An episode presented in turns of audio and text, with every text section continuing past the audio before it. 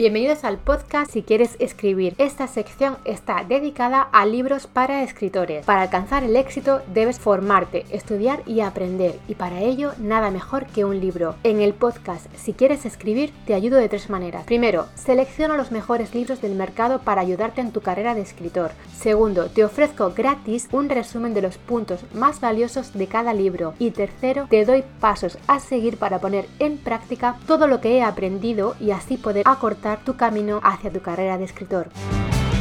Soy Gema Marín, escritora y emprendedora, y voy a acompañarte en este camino. Sin más, comenzamos.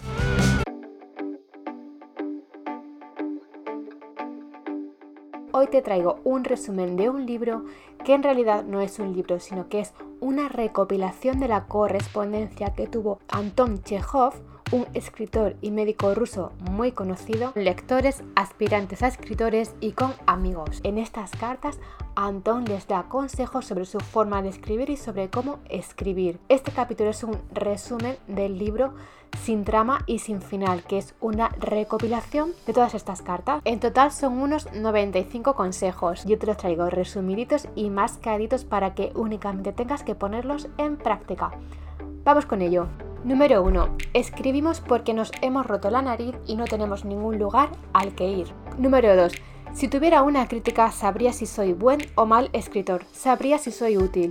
Entonces trataría de trabajar y sabría para qué trabajo. Y es que las críticas sí es cierto que nos hacen saber si somos buenos o malos escritores. Tercer consejo. Los personajes deben salir sin querer.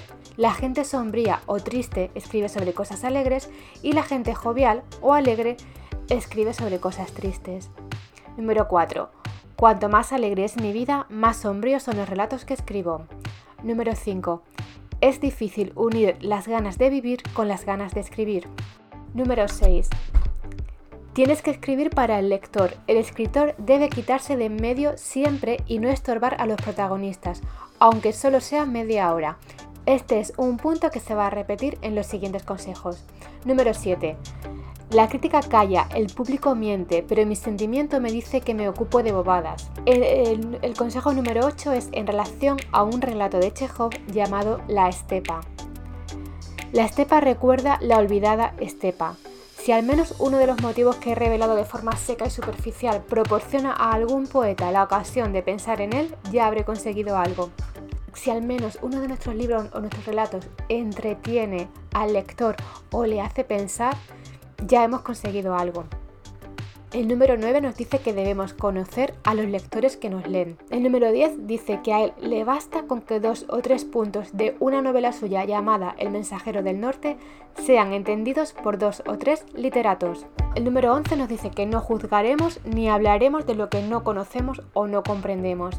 El número 12 nos dice que elijamos un tema serio para escribir, que tomemos algo de la vida real y cotidiana sin trama y sin final. El número 13 es en relación a un relato de Chekhov llamado Potapenko y nos dice que en él la pequeña vida de todos los días consigue abrirse a través de las máximas y verdades sublimes. Consejo número 14 nos dice, es posible que no consigas escribir nada, pero ni siquiera en ese caso el viaje pierde su fascinación. Leyendo, mirando y escuchando descubriremos y aprenderemos muchas cosas. Gracias a los libros y a todas las consultas que hacemos vía internet, vía seminarios o vía cursos, aprendemos muchas cosas que todo el mundo debería conocer.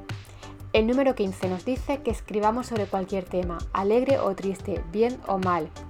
El número 16 nos dice que la brevedad es la hermana del talento. Número 17.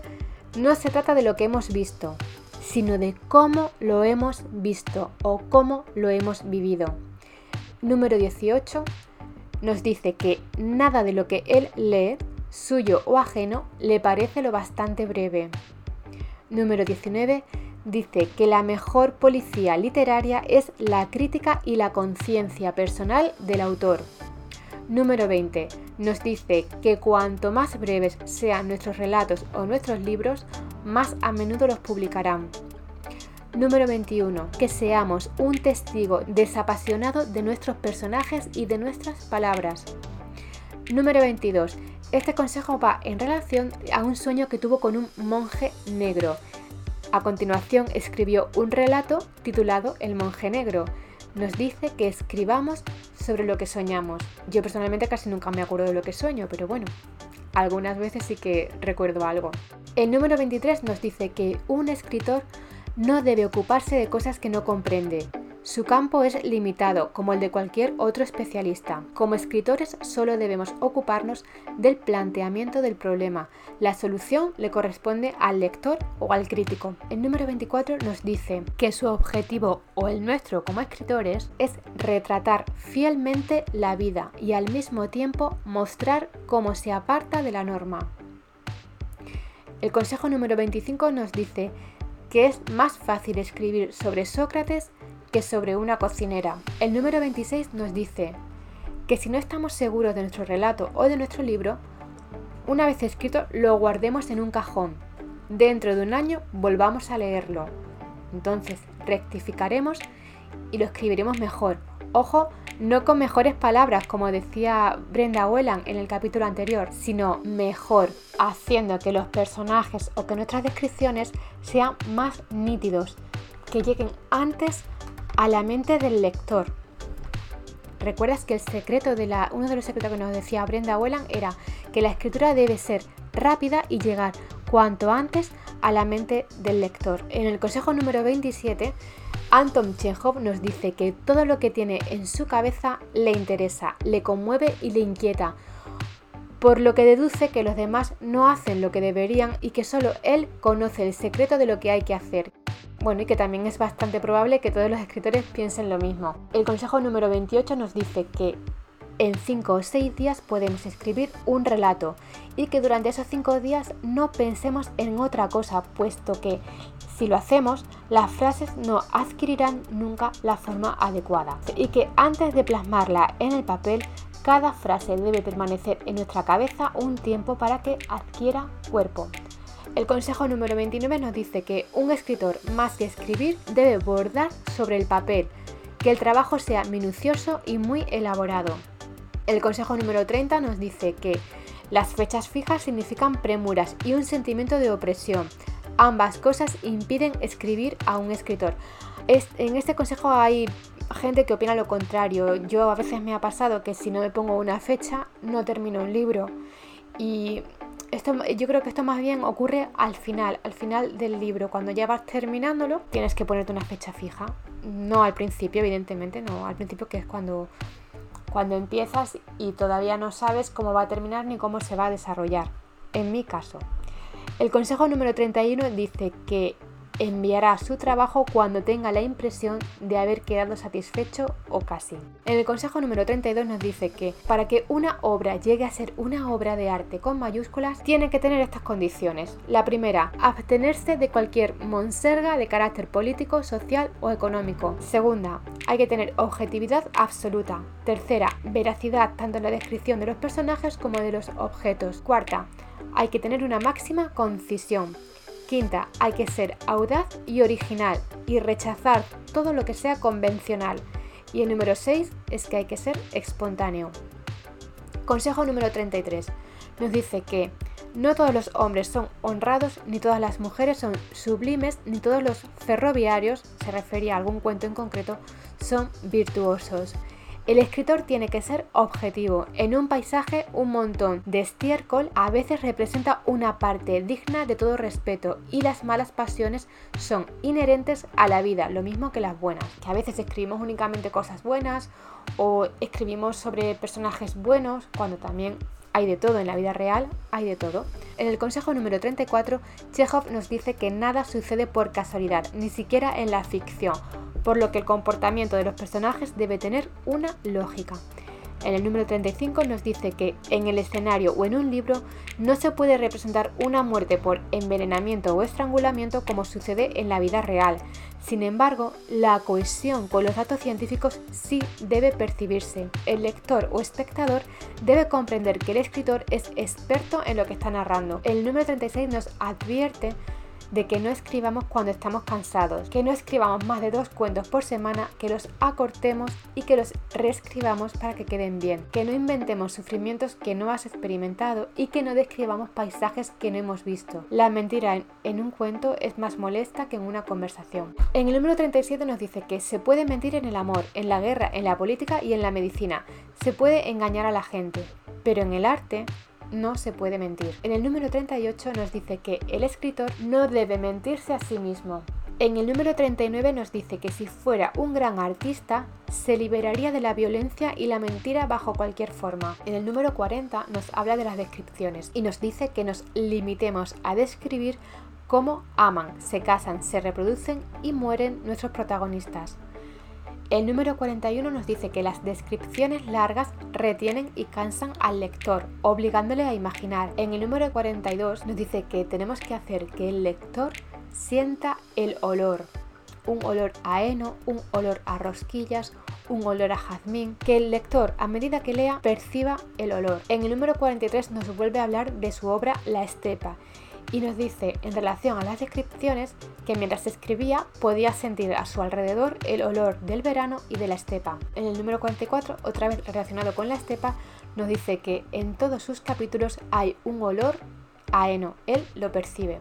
En el número 45 dice que el escritor de verdad hace que el lector pueda tocar con las manos aquello que describe. En el número 46 nos habla sobre las descripciones de la naturaleza y nos dice que deben ser breves que nos fijemos en los pequeños detalles y los reagrupemos, de forma que el lector cierre los ojos y pueda ver un cuadro delante suya. El consejo número 47 nos dice que evitemos los antropomorfismos en las descripciones. Por ejemplo, el mar estaba enfadado, el cielo estaba triste. En las descripciones de la naturaleza, el color y la expresión se alcanzan solo con la sencillez. El consejo número 48 nos dice que una acumulación de imágenes no constituye un cuadro en la descripción de la naturaleza. El número 49 nos dice que lo mejor de todo es no describir el estado de ánimo de los personajes, sino que éste se desprenda de sus propias acciones. El número 50 nos dice que al escribir hay que tener presente que los detalles, por muy interesantes que puedan ser, fatigan la atención. Es decir, no debemos excedernos con los detalles. El número 51 nos dice que nos concedamos libertad a la hora de escribir y ganaremos en originalidad. El lector debe sentir que no llevamos corbata a la hora de describir a las mujeres. En el Consejo 52 nos habla de los personajes y nos dice que es un error querer meter en escena un gran número de personajes. El centro de gravedad deben ser dos, él y ella. El número 53 nos dice que en el centro, en el centro de una historia, debe haber un hombre y una mujer y en torno a ellos se tienen que reagrupar el resto de piezas. En el número 54 nos repite que en un cuento quienes deben destacar son los personajes. El número 55 nos dice que nuestros personajes deben estar vivos. En el número 56 nos dice que el protagonista debe brillar y parte de esta responsabilidad la tienen los secundarios, por lo que el lector solo podrá entender al protagonista si comprende al resto. El número 57 nos dice que los personajes deben estar dentro de la masa del cuento y no pueden ir a su aire. En el número 58 los personajes deben ser reales, en el número 59, las descripciones sobre las autoridades locales o sobre los funcionarios son tremendamente aburridas para el lector, a no ser que la historia gire en torno a una autoridad local, pero evidentemente ahí entraríamos en descripciones más personales. En el número 60 nos dice que incluyamos personajes femeninos en nuestras historias obvio. Hombre, a ver, este escritor nació en 1860, entonces, bueno, pues aún no se tenía muy en cuenta el papel de la mujer en la sociedad y mucho menos en la literatura. Entonces él nos dice que, incluyamos personajes femeninos en nuestra historia. A día de hoy no se concibe un libro sin un personaje femenino. Bueno, el consejo número 61 nos dice que de los enfermos únicamente debemos describir lo que tengan de característico o pintoresco, nada de describir sus enfermedades, puesto que éstas pueden asustar al lector. El, el consejo número 62 nos dice que Dividir a los hombres en afortunados y fracasados significa juzgar la naturaleza humana desde un punto de vista mezquino y preconcebido. Hay que ser Dios para distinguir sin equivocarse a una persona afortunada de otra fracasada. Tengamos esto en cuenta como escritores. En el consejo número 63 nos dice que cinismo es describir la embriaguez por el gusto de incluir algún chascarrillo de borrachos y que no hay nada más fácil que maltratar a la gente ebria. Así que no seamos cínicos y no describamos a un borracho únicamente por hacer una gracia en nuestro libro. El consejo número 64 nos dice que presentemos a los personajes con objetividad, sin trucos y sin distorsiones. Sobre los sentimientos, Anton Chekhov nos dice en el consejo número 65 que podemos llorar o gemir con un cuento podemos sufrir con nuestros personajes, pero considera que debemos hacerlo de modo que el lector no se dé cuenta. Cuanto mayor sea nuestra objetividad, más fuerte será la impresión que causemos en la mente del escritor. Y que para dominar a un personaje, como puede ser un suicida, hay que saber sufrir, ya que muchos escritores solo saben gemir y lloriquear. En el consejo número 66 nos dice que Cuanto más sentimental sea una situación, mayor frialdad se necesita a la hora de escribir. En el consejo número 67 nos dice que solo escribe basándose en recuerdos y que necesita que su memoria decante el motivo y solo quede lo que es importante. En el consejo número 68 nos dice que las declaraciones de amor, las infidelidades y las lágrimas han sido descritas durante mucho tiempo. Que innovemos y seamos originales. En el número 69 nos dice que nuestros personajes no pretendan entender lo que no entienden. En el número 70 nos dice que para describir, por ejemplo, a unos ladrones de caballos, debemos hablar, pensar y sentir a su modo todo el tiempo. Si somos subjetivos, las imágenes perderán nitidez y el libro o el cuento no saldrá compacto. Cuando escribes, debes confiar en que el lector añadirá por su cuenta los elementos subjetivos que faltan en el cuento. Recuerda que nosotros como escritores debemos ser objetivos. En el consejo número 71 nos dice que nos olvidemos de dar lecciones con nuestros escritos, puesto que sonarán falsos y parecerá que escondemos algo tenemos que escribir desde nuestra experiencia. El consejo número 72 nos dice que omitamos todo lo que tenga un significado transitorio. El consejo número 73 nos dice que el primer y principal atractivo de un cuento es la sencillez y la sinceridad. En el consejo número 74 nos dice que expresiones como con todo eso o a medida que forman parte de un estilo de escritura oscuro, gélido y sin elegancia las usamos mucho y yo me, incluyo. Consejo número 75 nos dice que tratemos de ser originales e ingeniosos y que no tengamos miedo a parecer tontos.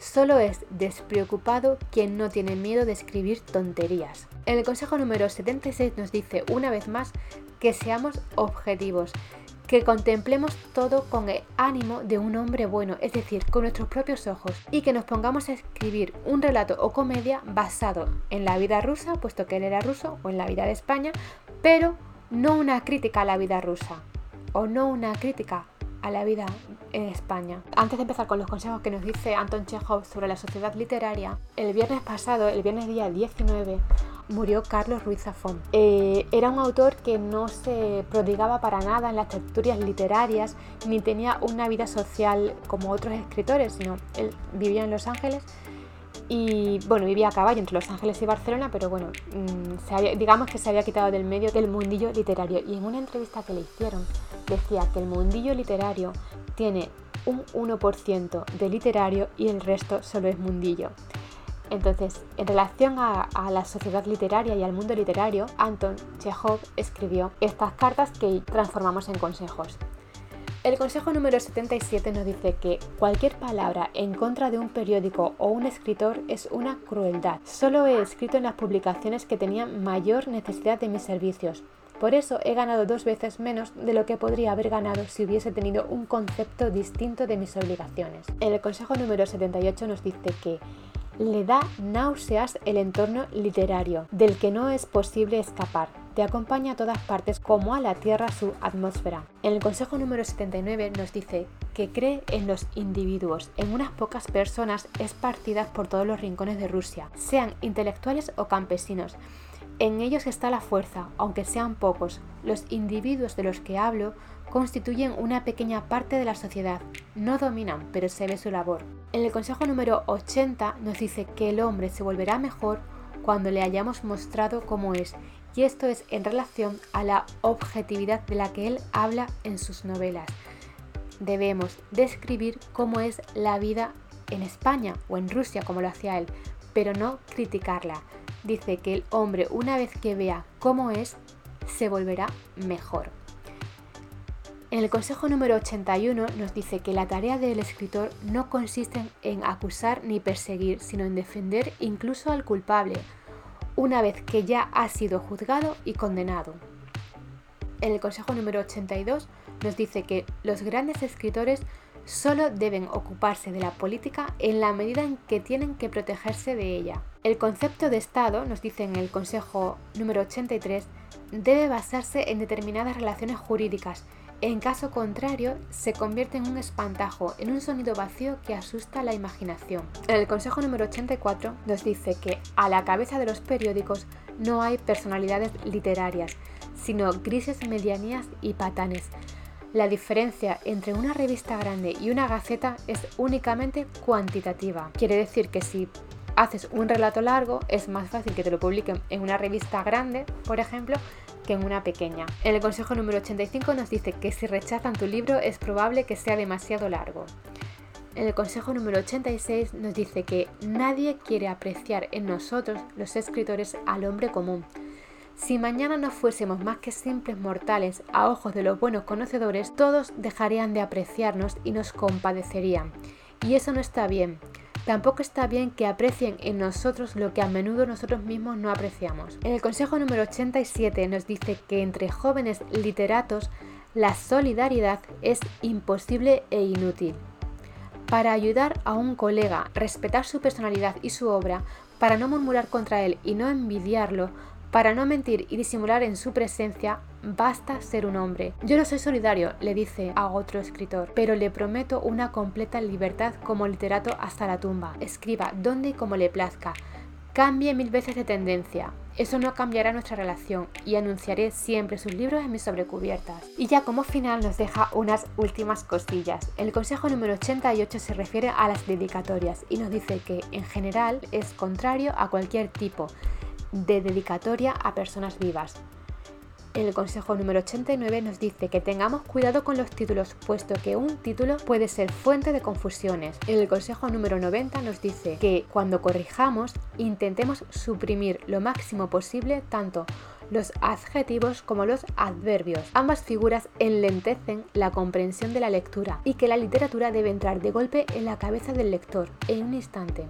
El consejo número 91 nos dice que las fechas en un libro suelen convertirse en letra muerta. El público, el lector, no las retiene. Quedaría mejor decir, por ejemplo, que a la edad de 21 años hizo tal cosa, en lugar de en 1877 eh, publicó su novela. El consejo número 92 nos dice que nos olvidemos de las palabras raras y extrañas, de las que no son genuinamente rusas o castellanas o de las que apenas se usan lo que te decía antes, que nos ocupemos de escribir mejor un relato, pero no con mejores palabras, sino de forma que llegue antes a la mente del lector.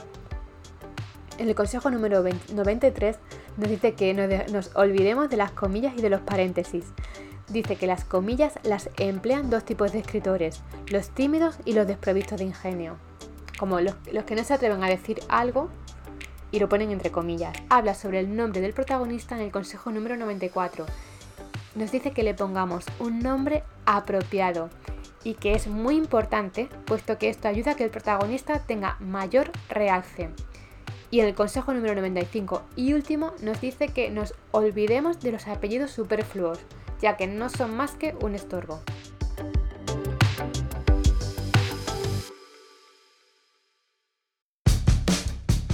Y hasta aquí el capítulo de hoy. Si me estás viendo desde YouTube, ya sabes, suscríbete al canal, dame un like y no te pierdas el siguiente vídeo en el que te daré nuevos consejos para que tu carrera de escritor despegue cuanto antes. Y si me estás escuchando desde el podcast, pues lo mismo te digo, suscríbete al canal y no te pierdas el siguiente episodio.